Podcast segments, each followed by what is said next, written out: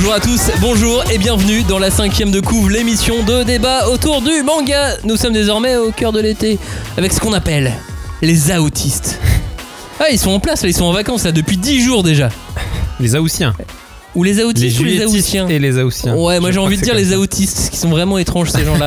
Et s'il y a bien un truc que les Aoussiens autistes du manga game aiment, c'est le manga Fire Punch.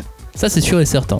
Euh, une série qu'on a ici dans l'équipe, euh, d'ores et déjà ici au rang de culte, de punk, d'essentiel et aussi de cinéphile, parce que oui, plus on lit ce manga et plus on se demande si c'est pas juste une ode au cinéma. Juste ça. Ou, ou plus justement le manga le plus cinéphile qu'on a vu jusqu'à présent. À l'inverse, par exemple, on, a des, on connaissait déjà des cinéastes qui sont mangaphiles. Vous en avez par exemple Bah oui, on a Guillermo del Toro, il, euh, il le dit à tort et à travers, donc on le sait. Il a même essayé d'acheter des droits. Ouais. Il a raté à chaque Puis fois. il a mais fait son hommage un peu avec Pacific Rim, tu vois. C'est Oh. son. C'est une sorte d'hommage au kaiju en son- tout cas. voilà. Il y en a d'autres.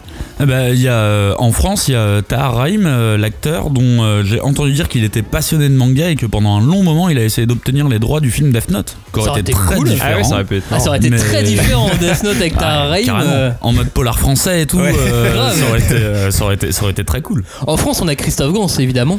Ouais. Ah, il a carrément lui adapté euh, Ouais. un, un Lui, manga. c'est monsieur geek français. Ouais, c'est ça, lui, c'est Ouais. un, un glouton de pop culture Ouais. à tous les niveaux, quoi. Et lui, je, mais euh, lui, je sais que c'est un vrai lecteur de manga. Ouais. On, ça c'est sûr. Je, je veux dire, il, il aime pas juste deux trois mangas ou comme d'autres Américains, Ouais, euh, ils sont tombés un jour. Ah, c'est cool, Oui. mais ils connaissent rien d'autre. Lui, il est c'est un vrai lecteur de manga. On a qui d'autre euh, On a bah, DiCaprio qui a toujours les droits sur, euh, sur Akira et encore maintenant euh, ils sont disputés avec euh, le réalisateur de Get Out. Ouais, mais alors, est-ce qu'il Ah. aime vraiment les mangas DiCaprio? Eh ben, euh, je sais pas, mais en tout cas, à partir du moment où tu t'es intéressé à Akira, effectivement, Akira c'est un peu particulier parce qu'il y a le film. Ouais. Le, le- le- le film Oui. qui change beaucoup de choses. plus Parce que, euh, ouais, c'est ce qui m'a fait me dire que euh, Rodriguez, par exemple, sur Gun, il était plus intéressé par l'animé parce qu'il a repris des séquences entières que par le manga en lui-même. Eh ben, dans ce cas-là, on a, bah, je reviens en France, mais on a Philippe Lachaud, mine de rien. Et Philippe Lachaud, c'est pareil. Je pense qu'il était plus Club Dorothée que manga tout court. Alors, je pense que pour la com, il a été obligé de dire qu'il adorait le manga Il City disait Hunter. manga, Et il a posé avec euh, Ojo et tout. Hein. Ouais, voilà, mais je pense pas. Je, suis- je me trompe peut-être. hein. Je, je me trompe peut-être totalement, mais j'ai l'impression que c'est pas un, un gros lecteur de manga. Non, mais n'empêche que ça fait partie de sa culture parce que je crois qu'il a déjà en préparation une autre adaptation d'un anime, euh, d'un anime japonais. Cat Size. Oui. oui, bon, alors du coup, finalement, on va pas très Ouais, loin. Est-ce hein. que ça valait le truc Euh, Après, peut-être les Wachowski, non J'ai j'ai pas de preuves de ce que j'avance, mais ouais. euh, Speed Racer, c'est totalement Ouais. euh, mangaesque dans l'esprit. Oui, Ouais. manga, de la panimation, euh, ils, sont, euh, ils sont dedans, forcément. C'est ça. Tu nous avais pas parlé aussi euh, d'un truc que tu avais vu Alex- avec Alexandre Aja Oui, euh, oui, oui, à la masterclass à laquelle j'avais assisté l'année dernière avec Alexandre Aja, il disait que euh, il planchait, il planchait euh, avec Netflix sur euh, des adaptations de Junlo Ito. Et euh, bah, la dernière fois, je l'ai posté sur le groupe d'ailleurs de la, de la cinquième de couve. A priori, c'est en, c'est en bon avancement. Et lui, a priori, je pense que c'est plus manga d'horreur uniquement. Ouais. Mais la manière dont il parlait de Junlo Ito, euh, c'était euh, c'était pas un nom qui name dropait. C'était quelqu'un Ouais. quelque Qu'il avait lu qu'il connaissait connaissait, vraiment. Et justement il parlait des nombreuses œuvres et il parlait de celle-ci de Spiral précisément. En mode c'est celle-ci que je préfère c'est celle-ci que je veux quoi. C'est marrant quand même, on a beaucoup de français, je trouve, en peu de noms là, juste en name droppant quelques noms. Ça fait quand même plusieurs français. Euh, on peut s'intéresser à la Corée aussi ou pas? Oui, carrément. Et puis là, du coup, on se, on s'éloigne pas du tout de, de notre auteur, puisque Fujimoto, euh, j'avais lu l'interview qu'il avait, euh, qu'il avait fait en croisé avec Samura, où il précisait qu'il avait, qu'il adorait le film The Chaser, le film coréen The Chaser, qui est un excellent thriller. Et il s'intéressait justement à la partie où dans The Chaser, c'est un thriller où on recherche un tueur en série et en fait le tueur en série se fait arrêter à peu près au milieu du film et tout l'aspect le plus important du film c'est maintenant qu'il a été arrêté. Qu'est-ce qu'on fait? Comment on fait pour retrouver sa dernière victime? Et je trouve que c'est un truc qui, euh, qui a vachement écho avec euh, le film Fire Punch avec le manga Fire Punch. Oh, beau, euh, où, euh, tu vois, le, le sujet de base, c'est la vengeance, mais sauf que finalement la vengeance, elle est achevée très rapidement, et c'est qu'est-ce qu'on fait après la vengeance?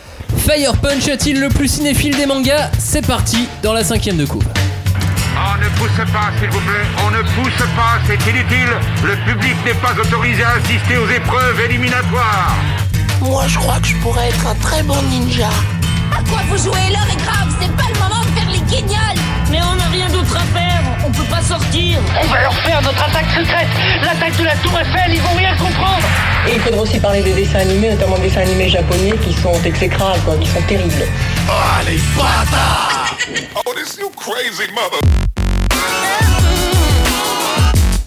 Bonjour à tous, re-bonjour, bienvenue, re-bienvenue dans la cinquième de couve. Cagnard avec ta- est avec nous. Salut Cagnard. Salut, je viens de prendre un bout de melon, merci de me dire bonjour.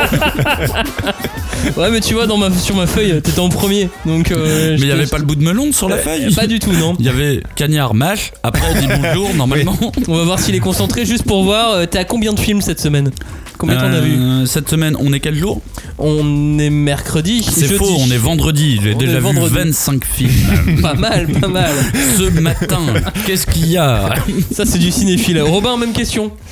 Sur les films Combien de films t'as vu cette semaine euh, pff, euh, 3 ou 4 je pense. Pas mal. Ouais. Combien de mangas t'as lu En comptant ceux pour l'émission, pour préparer Ouais. l'émission euh, Au moins une vingtaine je pense. Oh Le gars est chaud. Le gars est très Et très toi, chaud. t'en- et toi, t'en as regardé combien, toi Euh, deux. Euh, Alors, donne-nous-en un. Mister Vol, Mister Fox ou Mr. Wolf, On en a parlé Mr. juste avant l'émission. Mr. Avec Ben Affleck. Exactement, avec Ben Affleck que j'avais totalement raté à sa sortie euh, il y a- il y, a 4 ans. Euh, hashtag 5DC pour réagir à cette émission. Hashtag 5DC, le groupe de débat autour du manga. Hashtag 5DC sur Twitter. Nous sommes la cinquième de coup. Vous nous retrouvez aussi avec le nom Espace Manga. Merci à tous de nous écouter. Merci à tous de réagir et merci à tous de nous donner euh, toutes ces étoiles partout. On en a plein les yeux là. Waouh, ma coup de 5 étoiles, 28 étoiles des fois. Pff, Eh, d'ailleurs, est-ce que je peux faire une petite dédicace Vas-y. Si j'ai l'impression d'être à la radio il y a quelques années. Eh euh, monsieur, je peux faire des dédicaces. Bah, bah, écoute, vas-y, vas-y, on n'a pas le temps là, faut qu'on envoie un hit. Parce qu'on est parti Bon, sur bah, 30 minutes de hit non-stop, bon, bah, alors, on, est, alors, on, est au, on est au taquet. Attends avant d'envoyer le hit, s'il te plaît, deux secondes. Attends, je mets l'intro, t'as 20 secondes. Alors, du coup, euh, parce qu'en fait, c'est moi qui regarde euh, sur l'appli euh, sur l'appli podcast de d'Apple. Ouais, d'Apple. Les gens qui nous mettent 5 étoiles et compagnie. Et du coup, j'ai vu euh, deux euh, messages euh, qui ont été rajoutés, qui nous ont mis 5 étoiles et qui étaient super sympas. Donc, je voulais, je voulais remercier Nono du 9.3. T'as vu, mon gars, on pense à toi, t'inquiète, tu sors bientôt. Et Je déménage dans le Riley- 9-3, c'est cool. Hein. On est Riley, un peu PBCG, qui a eu un message euh, très simple mais très touchant. Donc, merci à vous deux, les mecs. Bah ouais, ça fait plaisir. Nous voici donc prêts à découper, à charcuter, à dépecer, à aimer Fire Punch, le manga de Tatsuki Fujimoto, édité en France aux éditions Kazé. Au Japon, c'était prépublié en ligne sur le Jump Plus. Ça explique en partie donc le. Bah, un petit peu le, le- le loisir qu'a eu l'auteur pour déborder de toutes parts. Il a pu faire un petit peu ce C'est qu'il voulait. c'est joliment dit. L'histoire de Fire Punch, bah comme souvent dans les œuvres à part comme celle-ci, elle est simple et complexe à la fois. On est dans un monde post-apocalyptique, le chaos règne, la famine est partout, voilà, classique. Au milieu de tout ça, quelques êtres sont dotés de capacités hors du commun. Annie est l'un d'eux, et avec sa sœur, ils utilisent leur euh, pouvoir de régénération pour offrir leur chair aux gens du village. Ouais, c'est un peu Ouais. bizarre, mais C'est à en la gros, page ils, 3, ça, je crois. ils découpent des morceaux d'eux-mêmes pour, pour nourrir les gens du village. Mais un drame va se produire suite à la rencontre avec un type de l'armée nommé Doma. À partir de là, la souffrance va l'emporter sur l'espoir pour Agni et il espère euh, et il décide, pardon, il décide euh, de commencer une quête dans le but de se venger de Doma après beaucoup de souffrance. Et c'est là qu'il tombe donc sur Togata, une autre survivante qui va l'aider dans cette quête à sa manière. C'est un manga donc qui, comme son synopsis euh, ne l'indique pas, est blindé de références sur le cinéma. Il y en a partout. Il cite des références, des références, des références, et il s'en nourrit. Il fait que ça en fait. Bah ouais, et puis en fait, il y a même, je dirais, deux types de références. T'as à la fois, euh, premièrement, les, les, les, les citations directes euh, qui sont soit des titres de films que Togata, donc le personnage que va rencontrer Agni, euh, qui est fan de cinéma, elle va citer euh, euh, tout le temps. Ça va être aussi des répliques de films qu'elle va utiliser comme des punchlines pour dire j'ai tué telle personne, je vais lui dire yippee comme, euh, comme, euh, Comme John McClane. McClane, tu vois. Euh, et ça peut être carrément des, des références aussi à des slogans d'affiches dont la culte euh, personne ne vous entend crier euh, dans, l'espace, l'espace. personne ne vous entend crier de Alien. Euh, donc, euh, comme je disais, Togata s'exprime en punchline de film et t'as carrément un personnage à un moment donné qui récite le passage entier d'Ézéchiel de, que Samuel Jackson dit dans, Dans Pulp dans Pulp Fiction. Fiction avant de tuer les gens parce qu'il dit que c'est une, une phrase qu'en jette avant de tuer les gens. Et là, bah, c'est un personnage qui la cite sans vraiment spécialement savoir que ça vient de Pulp Fiction, mais en tout cas, nous, forcément, ça nous y fait penser quoi. Et beaucoup de Star Wars. Et il y a- Beaucoup, beaucoup de Star Wars. Oui, c'est vrai. Et puis des citations, euh, pas forcément que dans les mots. Oui, c'est ça. Bah, ça, j'ai disais dans, dans une deuxième euh, partie, il y a les citations graphiques, puisqu'en fait, euh, bah, le manga est un art visuel, donc forcément, euh, là, on est sur un manga qui parle de cinéma, enfin, qui va nous faire des références au cinéma, donc il va le montrer aussi. Et on a vraiment des, des, citations explicites, comme la poursuite de Mad Max 2, euh, que tu peux voir dans le tome 4, où qui est quasiment, on va dire, les deux tiers du manga, c'est une poursuite avec des camions, des motos et tout, et ça fait vraiment spécifiquement penser à cette scène de Mad Max 2. T'as toute une scène où il y a des bâtiments qui s'effondrent et tout, qui font penser au- à Akira. géniale cette Qui est, scène. bah, il y, y a- y des scènes tellement épiques dans Fire Punch que. Et donc, euh, bah, le spécialiste des destructions de bâtiments, c'est c'est Katsuhiro Otomo avec Akira, que ce soit le manga, mais le film aussi. Et après, t'as aussi, moi, un truc que j'aimais bien, c'était euh, bah, Togata qui. Le, pers- le personnage de Togata se balade souvent avec une caméra, puisqu'en fait, elle, euh, elle, elle suit le- le- la quête d'Agni, mais en le filmant comme si elle filmait un film. Et du coup, t'as souvent des références graphiques à l'œil de la caméra de Togata qui fait vachement penser au- à Hal dans 2001, l'Odyssée de l'espace, qui est lui-même une citation euh, que Kubrick avait utilisée pour rappeler l'œil de la caméra. Quoi. Donc, euh, Et c'est marrant parce que ce côté, euh, ce côté référence cinématographique, elle vient évidemment de la part de, la part de Togata, mais il y a, y y a un truc que je trouve assez étrange, c'est le principe de la, de, de- la punchline.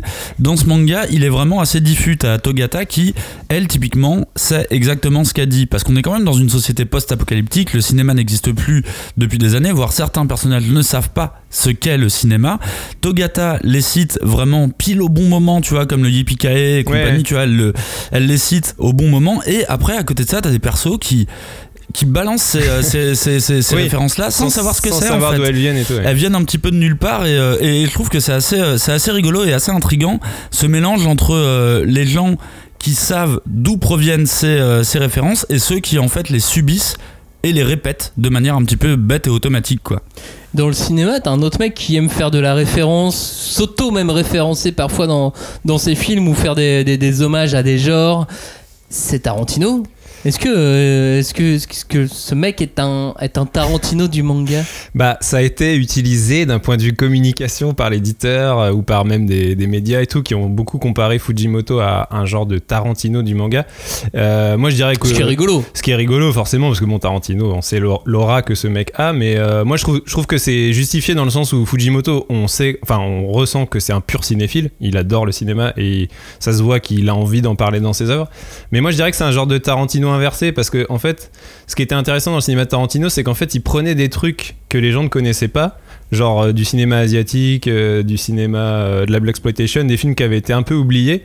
Et il mixait tout ça pour en faire de la pop culture grand public, entre guillemets. Et Fujimoto, pour moi, il fait un peu l'inverse parce qu'en fait, il cite beaucoup de la, de la pop culture de masse, tu vois, Star Wars, Die Hard et tout. Mais il fait revenir ça dans un monde qui, où justement, comme disait Cagnard, le cinéma a disparu en fait. Donc c'est pour moi, ouais, c'est un peu un genre de Tarantino inversé. Quoi. Bah, moi, je suis pas vraiment d'accord sur le, le- le Tarantino parce que déjà, je déteste qu'on compare Tarantino à quoi que ce soit. Parce que de manière générale, je trouve que c'est hyper dur de, de- de décrire quel est le genre de Tarantino. Et à chaque fois que j'en ai parlé avec beaucoup de gens, eh ben, à chaque fois, à chaque fois, on me répond quelque chose de différent. Qu'est-ce que c'est Tarantino pour toi? Ben, il y en a qui vont me dire c'est la violence, il y en a qui vont me dire c'est les punchlines, il y en a qui vont me dire c'est la musique. Et du coup, Tarantino est tellement un melting pot que je trouve ça très compliqué de, de, de, de réussir à l'affilier. Du coup, en fait, j'ai tendance à faire un pas de recul. Dès que je l'entends, c'est le Tarantino du. Par contre, c'est la première fois qu'on utilise le Tarantino du manga. Ça, j'avoue que je l'avais, euh, l'avais jamais entendu pour le coup, tu vois, alors que je pense qu'on aurait peut-être pu le dire pour d'autres auteurs.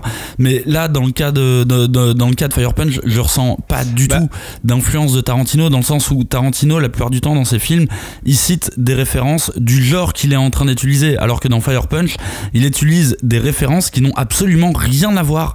Et d'ailleurs, c'est un truc qui est intéressant, c'est que il y a plein de films euh, survival, post-apo et compagnie. Il utilise très peu de références de ces films-là. Il utilise des références, comme dit Robin, de pop culture pure, mais pas de, euh, mais, mais pas du, euh, pas du même, euh, pas du même genre en tout cas qu'est son manga. Bah en fait, c'est peut-être, faut peut-être aussi se poser la question quel est le genre du manga Fire Punch? Est-ce que ça serait pas juste un manga de super-héros?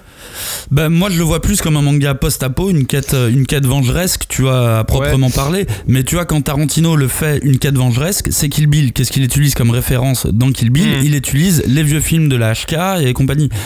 Dans le cas de Fujimoto, il utilise pas ça. Il utilise du South Park, il utilise du, euh, du, du Die Hard, il utilise plein de trucs différents, mais rarement qui sont affiliés au genre qui, Bah. euh, qui- qu'il est en train de décrire. Moi, je trouve que ça a du sens parce que euh, justement, tu disais Tarantino, on a du mal à le foutre dans un genre particulier, et je suis tout à fait d'accord avec toi. Et je pense que là où Fujimoto et Tarantino ils sont proches, c'est qu'ils proposent vraiment des œuvres qui sont postmodernes vraiment euh, au sens propre quoi c'est à dire qu'ils prennent des choses qui existent déjà et ils, ils les mettent et ils en créent quelque chose de différent qui leur est propre en fait et Ouais. en plus je trouve que la comparaison elle est d'autant plus pertinente que Fujimoto c'est pas juste un mec qui fait du truc fun avec du sang comme Tarantino c'est un, un mec qui parle de cinéma quoi et qui Bah, aime ça quoi. Alors bon, je suis pas d'accord parce qu'il en fait un truc fun avec du sang euh, pour le coup dans Fire Punch.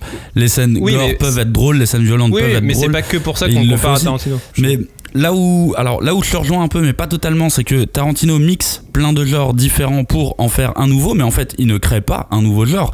Il revisite un genre déjà existant, que ce soit le, le western, que ce soit le film de guerre. En fait, c'est juste un style déjà existant qui revisite avec des codes.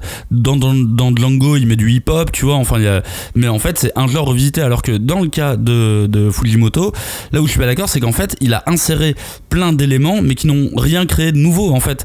Mais Ah, ça, il est ça, sur ça, revenir, ça, sur revenir dessus. base Neketsu quand même. hein. Oui, non, mais c'est pour ça. Ça, je vais revenir dessus euh, plus tard euh, sur quel genre a pu créer euh, Fujimoto. Et là, en fait, et, et- et moi, j'ai adoré toutes ces références cinématographiques qu'il y avait dans, dans, dans, dans ce, dans ce manga. En plus, de la part d'un mangaka japonais, c'est hyper rare. Surtout que ça soit utilisé vraiment de manière aussi second degré. Mais au bout d'un moment, avec Plus la que mul- rare, c'est inattendu. Ouais, c'est complètement inattendu. Et au bout d'un moment, j'ai- pas pu m'empêcher de me demander est-ce que euh, tout ça, c'est pas un peu factice parce qu'il les balance à la chaîne? Et quand je dis factice, c'est pas il le fait parce que ça fait cool. C'est plus est-ce qu'il y a pas un côté un peu euh, je me moque du name dropping, tu vois, à en balancer autant comme ça euh, dans, dans, dans tous les sens. Je me suis demandé est-ce qu'il est, est-ce qu'il est pas en train de critiquer un peu ce truc de le vieux monde c'était mieux avant, tu vois euh, Et du coup, bah, on, se, on se rattache au truc qui était mieux avant alors qu'ils correspondent plus à notre société. Enfin, je sais pas. C'était un truc que je me suis dit putain. euh, Bah, Tout dépend de comment tu vas apprécier le personnage de Togata. Parce que malgré tout, dans ce manga, le cinéma, il est incarné par ce personnage de Togata. Elle a vu des tonnes de films, elle avait une collection, elle a été soufflée à un moment donné, cette collection, euh, bah, par la guerre, par la fin du monde. Euh, donc voilà, il lui reste plus rien à part sa mémoire et à part euh, ce qu'elle en sait, ce qu'elle connaît du cinéma. Et sa collection de cinéma de DVD qui a brûlé. C'est ça, et qui, qui n'existe plus, donc il n'y a, plus rien. Il y a Et plus elle- En fait, c'est elle la mémoire du cinéma Ouais, de et l'histoire. c'est c'est- c'est ce Et qui déclenche, Et euh, c'est ce qui déclenche d'ailleurs son, son, euh, c'est ce qui déclenche l'arrivée de Togata. C'est parce que et après on apprend qui a brûlé cette euh, cette collection. Bien tu sûr. vois, mais c'est ce qui déclenche son truc parce que sinon je pense que elle, elle était en mode je regarde mes films et, euh, Ouais. et Ouais, c'est mais tout quoi. bah après, elle a, elle a un pouvoir aussi, elle. Donc, euh, donc du coup, elle, elle s'insère aussi par là avec son pouvoir dans Ouais, le. mais non, elle était au calme. hein. Elle, elle était au calme. C'est vraiment à partir du moment où on brûle son truc, où euh, on brûle sa collection de DVD. Là, elle dit bah là de toute façon la vie, il y a plus aucun sens. Ouais, mais quand on voit son aptitude aussi euh, à se battre et à s'en sortir dans ce monde, on sait qu'elle y a été confrontée plus que, plus que de raison. Ah bah oui, elle l'a bien. euh, elle l'a bien senti.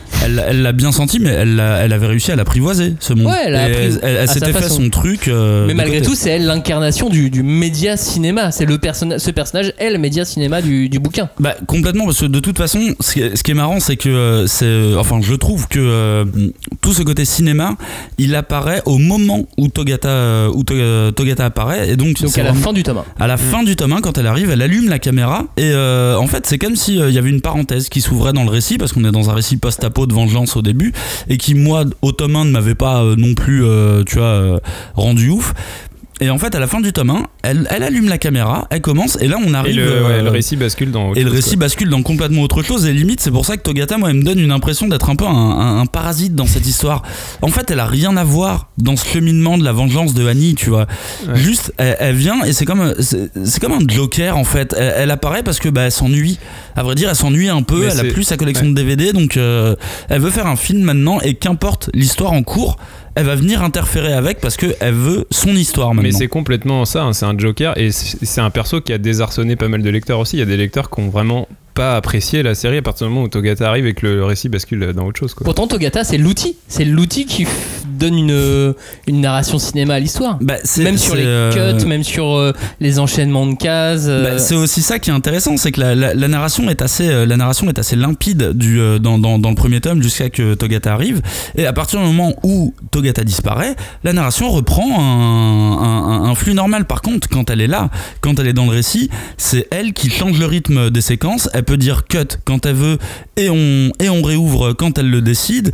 Et euh, en fait, Ouais, elle a vraiment un côté, euh, elle, a, elle a un effet, elle a un, un- un vrai effet sur la, sur la narration, elle fait des ellipses et elle ralentit le temps de l'histoire comme elle veut, elle te donne des infos que t'es pas censé Ouais. avoir tout de suite, elle te donne, elle te spoil sur, euh, bah tu vois, la, la, la, la Reine des Neiges, euh, non, c'est pas la Reine des La Neiges. sorcière des La- la- c'est la même, c'est la même, je pense. C'est un name drop d'un autre film. Mais tu sais- ça c'est la même. Elle te donne cette info, alors que en vrai, on est au tome 3. Tu vois, on Oui. aurait dû l'avoir bien après, mais Ouais, elle, elle a vrai. décidé de cutter le, de cutter l'histoire et dire non, non, mais en fait, ça c'est du fake, tu vois, c'est bon. Mais euh, même quand elle l'entraîne. Quand Oui. elle l'entraîne, elle s'amuse limite à faire une ellipse. Enfin, c'est. Ouais, carrément. Et elle a vraiment un, elle a, c'est comme si elle prenait le pouvoir sur Bah le ouais, manga pendant parce que- 2-3 tomes et elle disparaît après. Parce que même quand euh, Agni va pour au début euh, se venger de Doma, tu sais, il va dans la ville des méchants là, et euh, c'est c'est Togata qui donne carrément les armes aux méchants pour créer Oui. des antagonistes forts pour le méchant, pour le héros, tu vois. Pour que lui euh, puisse être héroïque. C'est elle qui crée les ouais les les les les, les péripéties. Oui, parce qu'on a du mal à la placer. On sait pas, à un moment donné, on se demande même si en fait c'est pas juste une grosse patarde. Oui.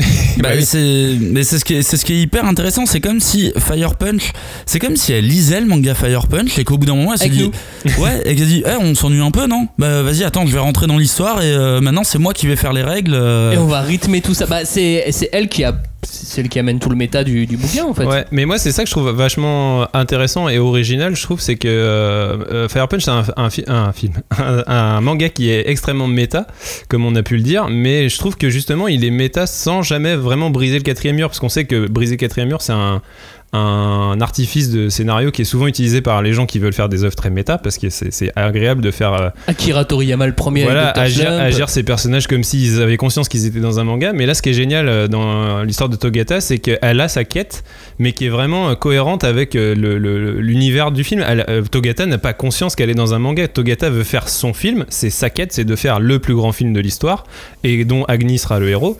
Mais, euh, mais elle n'a pas elle-même conscience d'être dans un truc au-dessus d'elle. Tu vois, c'est c'est justement comme on disait, c'est vraiment elle qui est le moteur, euh, je dirais, euh, de- de- dans la diégèse même de l'histoire, quoi, dans, dans, le- dans, dans l'univers même, quoi. Mais je suis pas foncièrement d'accord là-dessus parce que. Alors, on est d'accord qu'elle ne brise pas le quatrième mur. Si par quatrième mur on entend qu'elle s'adresse directement au lecteur, c'est ça, hein, briser Ouais, le, le- mhm. le quatrième mur à proprement parler. Mine de rien, je trouve que, vu que pour moi, hein, dans mon esprit, à partir du moment où elle ouvre la caméra, c'est son histoire qui démarre.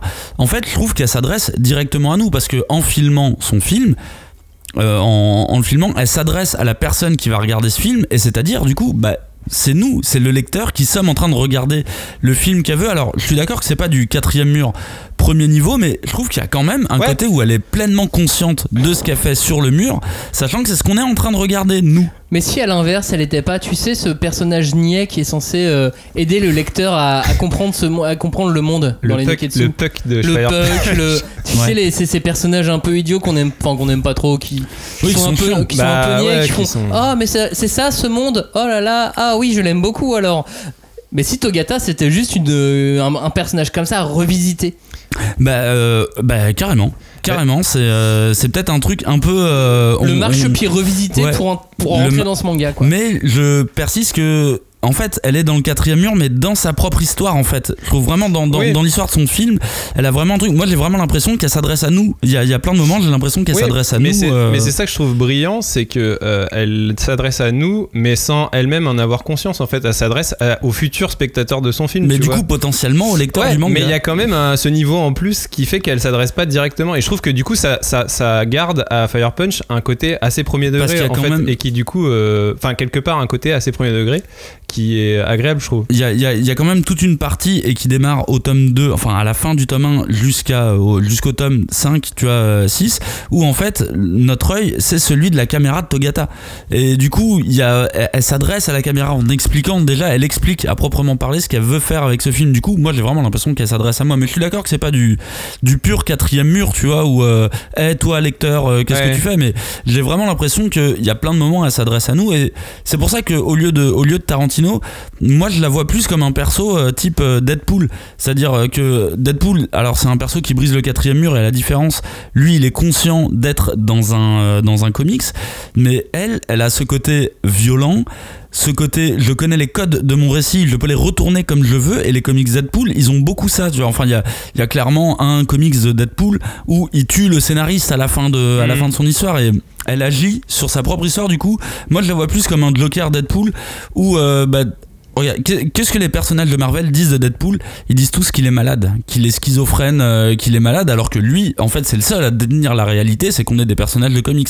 C'est exactement ce qu'on pense de, de ce que les autres persos pensent de Togata. Elle est tarée, elle sait pas ce qu'elle raconte, elle est tarée, Oui, elle mais raconte justement, ce n'importe qui est quoi. cool, c'est qu'elle est vraiment tarée en fait, Togata, mais contrairement Deadpool à est vraiment Deadpool. taré. Ouais, Deadpool mais est vraiment Je taré sais pas, pour le c'est coup. pas- hein. oui, elle est tarée, euh, oui, elle a un problème, mais bon, le pro- son problème s'explique aussi par sa propre histoire personnelle. Oui.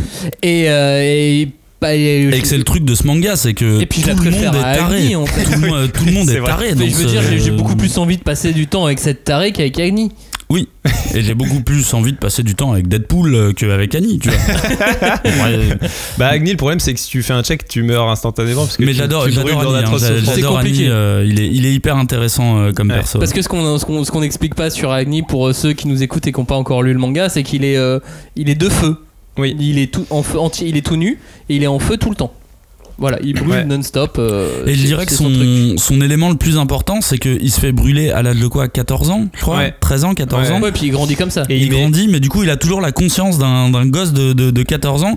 Du coup, il, il a un côté très bête. Il est, ou- il est bête, mais genre, euh, c'est pas de sa faute. Bah, il a parce pas été éduqué, il a pas eu de Bah, parents. il a pas été euh, éduqué. Il a voilà. juste mis euh, 10 ans à maîtriser le fait que le feu euh, ne le détruise Oui, parce que comme il se régénère, Ouais, il ne meurt pas. Euh, donc du coup, il Et Togata s'en sert bien de Oui. sa- son Oui, imbécilité. euh. et il s'est habitué à la douleur et ainsi de suite et ainsi Ouais. de suite. Et à la fin, Togata, donc elle fait un, un film dans le film. Ouais. C'est ça, c'est ça son truc. Quand elle a décidé de faire, euh, de, de rassembler tous les films qu'elle adore pour faire son propre film. Elle en a tellement bouffé qu'elle a décidé de devenir réalisatrice. Elle a trouvé un héros, elle a trouvé Agni. C'est son héros, c'est son super héros. C'est pour ça que je parle de manga de super héros. Et elle fait un film dans le film. Et voilà, c'est ça, tout simplement. Carrément. Bah, elle fait Fire Punch, le film Fire Ouais, c'est autour ça. du Mais personnage d'ailleurs, putain, Fire mais Punch. ça c'est, mais c'est trop marrant. Le seul moment où on entend le mot Fire Punch, c'est le moment où il déclenche son bras. Oui. Et quand il le dit, elle se fout de sa gueule en mode genre, mais quel nom pété, tu vois. T'es là, mais attends, c'est le titre du manga, tu vois. Mais ce qui est cool, c'est que bah du coup, euh, c'est vrai que en tout cas dans la première partie, parce que je dirais que le manga il est un peu euh, coupé en deux parties. Peut-être qu'on reviendra plus tard là-dessus, mais euh, la, la- la quête de Togata, euh, qui est donc une quête que je disais purement cinématographique, elle, euh, elle amène dans son sillage euh, l'univers du cinéma aussi. Et en fait, c'est euh, moi ce que je trouve intéressant aussi dans Fire Punch, c'est que pour moi c'est un manga qui nous parle de cinéma parce que la quête d'un des personnages principaux c'est de faire un film, mais aussi ça quelque part nous questionne sur le rapport que le cinéma entretient lui-même avec les images et avec ce qu'on fait de ces images et, ce qu'on en fait des idoles ou pas, tu vois. Et genre, bah aujourd'hui, on est dans une époque où, tu vois, sur les réseaux sociaux et tout, le cinéma c'est devenu un objet de culte, quoi. Il y a des trucs, genre, il y a des, des films que tu peux plus critiquer ou des, Mhm. tu vois, il y a des fans qui sont vraiment euh, des adorateurs euh, fanatiques d'un film et dans ce, Bah, on l'a vu par exemple avec Joker. voilà, par exemple. Et, euh, et je trouve que ce qui est bien amené dans Fire Punch, c'est que ça, ça devient une réalité concrète du, du monde. Euh, sans que les personnes en question se rendent compte qu'en fait les images dont ils, se, dont ils deviennent des adorateurs étaient du cinéma et étaient un art factice quoi au départ quoi. Oui, elle fait du cinéma une réalité dans son nouveau monde. Ouais, et ça m'a un peu euh, exactement. Et ça m'a. Et tu vois, t'as bah, t'as le cinéma qui devient un culte, t'as des acteurs de de série Z de vieux nanars qui deviennent des figures christiques. Et ça m'a un peu rappelé, euh, je sais pas si vous vous souvenez dans Mad Max Fury Road, parce que en fait, euh, Fire Punch, je sais pas si c'est une influence voulue de la part de, de Fujimoto. Je pense pas parce que je pense qu'il l'a un peu écrit en même temps que Fire Punch, euh, que Mad Max Fury Road était sorti, mais ça me rappelle ça dans le sens où t'es dans deux mondes qui sont post-apocalyptiques et t'as dans, dans Mad Max Fury Road aussi, tu sais. Tous ces personnages qui vouent un culte à des espèces d'images dérisoires du passé, genre euh, ils prient le Saint V8 et ils tiennent Ah leur, oui, leur, ouais. euh, leur volant et tu sais, genre comme si c'était une icône, tu vois, alors qu'en fait c'est juste un volant de Ils sont voiture. devenus Et, des nouvelles et croyances. ils savent plus que euh, V8 c'était un moteur, tu vois, pour eux c'est une espèce de figure sacrée quoi. Et je trouve que dans Fire Punch, c'est vraiment cette espèce de, de rapport très ironique au Ouais. fait, euh, au, au rapport complètement démesuré qu'on peut entretenir avec certaines images en fait. quoi. et de création de nouveaux cultes. Vu qu'on Exactement, est dans une nouvelle société, t'as des nouveaux cultes qui arrivent. Et d'ailleurs, Annie devient un bout de culte ou et le truc qui le dépasse complètement euh, parce que vous savez euh, quand il récupère tous les euh, tous les réfugiés, il commence à se couper des parties du corps. Il y en a un qui dit ah mais l'oreille ça te per- si tu manges de l'oreille de Annie ça te permettra d'entendre Ouais. mieux. Si tu manges ça, les mecs sont en train de se créer un délire tout seul, Bah, tu vois, et ça devient, sans que- ça devient le Christ à proprement parler, Ouais. ce qui donne son corps à manger aux gens. Et alors que à ce moment-là, justement, c'est un, un rôle qui décide de jouer et le- la, la partie rôle dans Fire Punch, elle est Ouais. très importante parce que même si elle n'est pas très identifiée au début. D'ailleurs, Togata est, est un des persos qui affirme vraiment ce rôle en disant bah, Annie, maintenant il faut que tu fasses ça. T'as sauvé ces gens, maintenant ton rôle c'est de faire ça.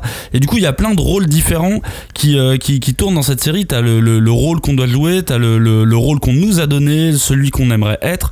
Et euh, en plus, t'as. t'as T'as des dessinées qui sont assez inversées euh, quand euh, bah, à la base t'avais le rôle du dieu qu'on t'a donné, mais finalement avec cet échiquier dramatique, bah tu vas devenir en fait le plus grand méchant de, de, Ouais, de l'histoire parce ça. que le, le truc a changé. Et je suis d'accord avec Robin, il y a vraiment ce côté euh, des, des, des rôles christiques où l'image christique euh, à proprement parler en fait change beaucoup de points de vue. T'as euh, Togata qui fait des références en sachant exactement ce que c'est. À côté, t'as Doma qui cite des euh, qui cite des saints passages avant de se rendre compte en fait que ça vient d'un nanar. Et euh, t'as, t'as, t'as tout ce truc de la de, de, de la réplique qui change euh, qui change beaucoup et euh, et ça donne comme une espèce de nouvelle loi divine mais que tu peux modifier autant que tu veux en fait.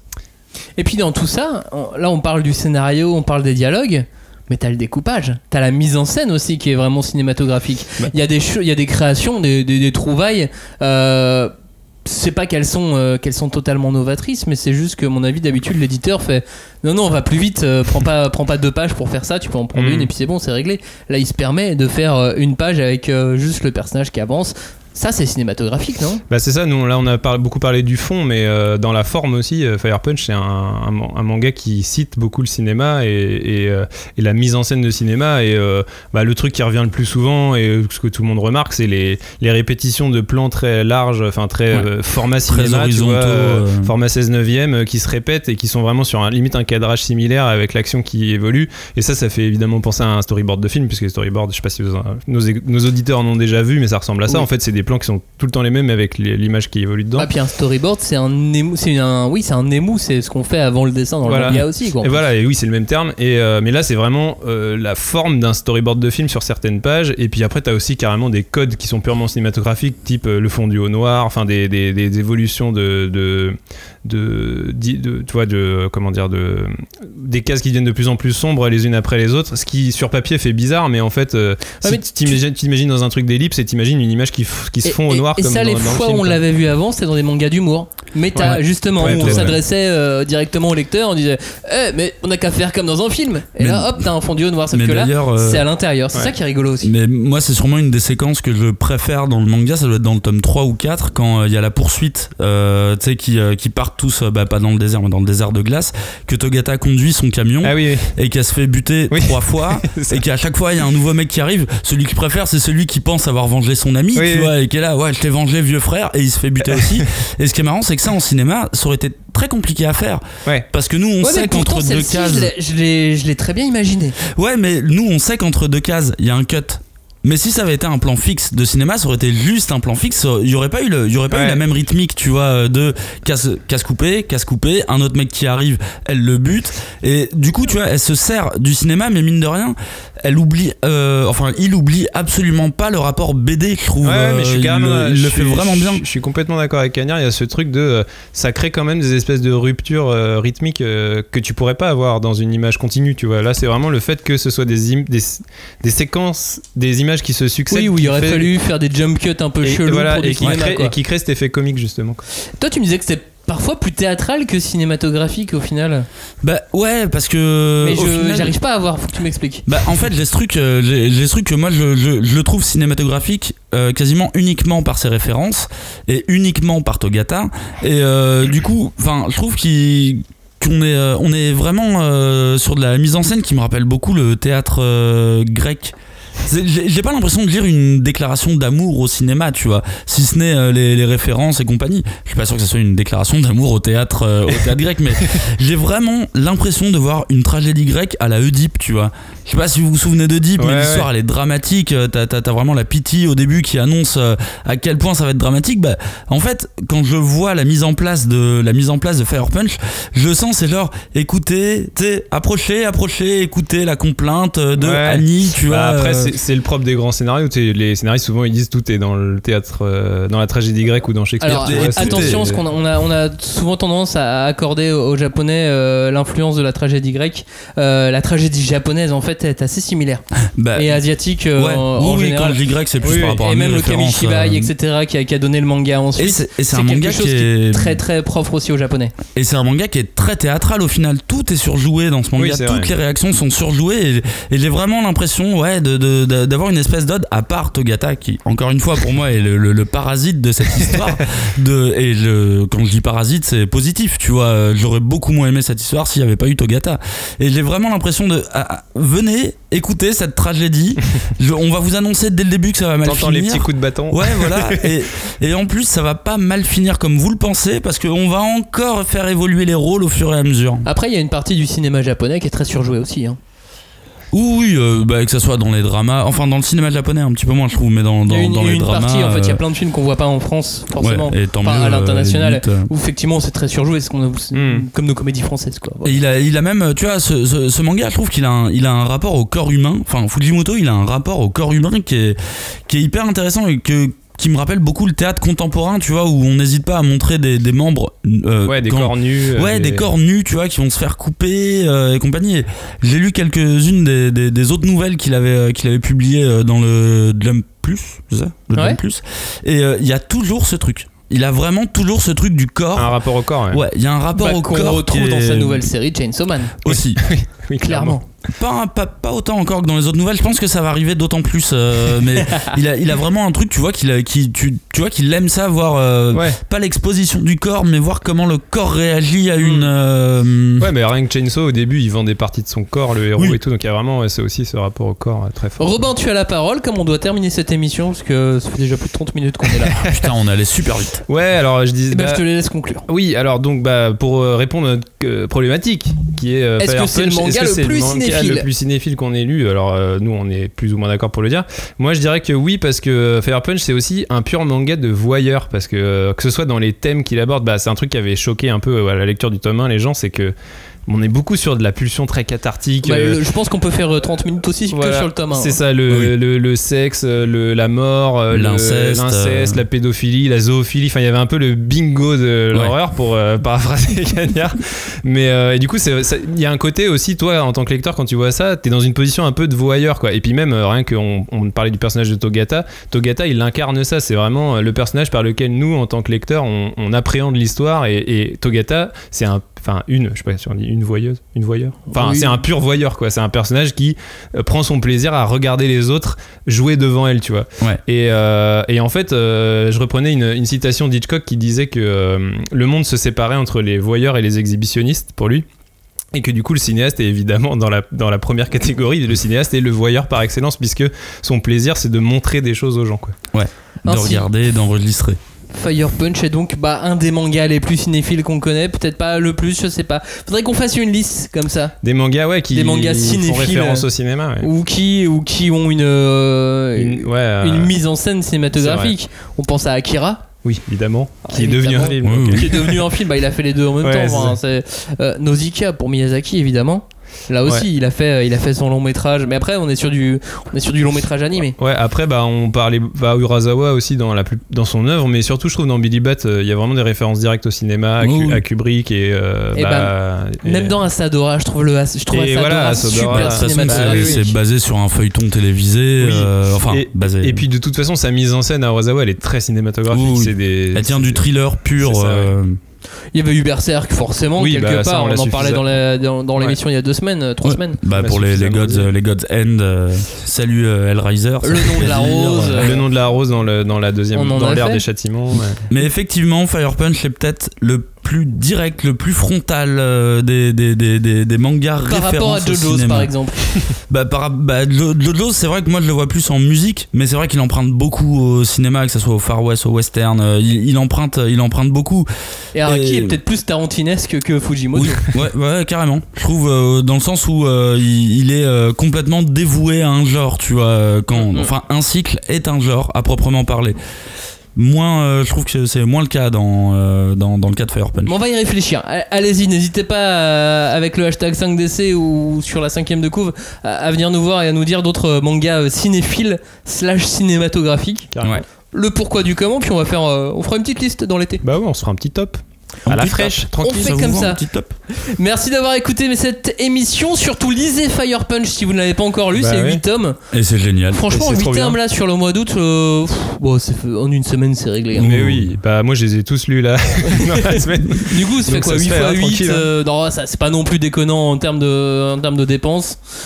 Franchement, Non, non, ouais. Puis c'est. c'est un investissement, puis en plus ça se prête. Ouais, se puis c'est une bien. Série, c'est une série qui se relie aussi. Enfin, tu vois, c'est, ça mérite d'être dans sa bibliothèque. Et puis Il il faut, lire, passer le euh, tome 1 aussi. Oui, oui. Et oui. puis il faut lire euh, Fujimoto parce que pour le coup, moi j'en suis au tome 3 de Chainsaw Man.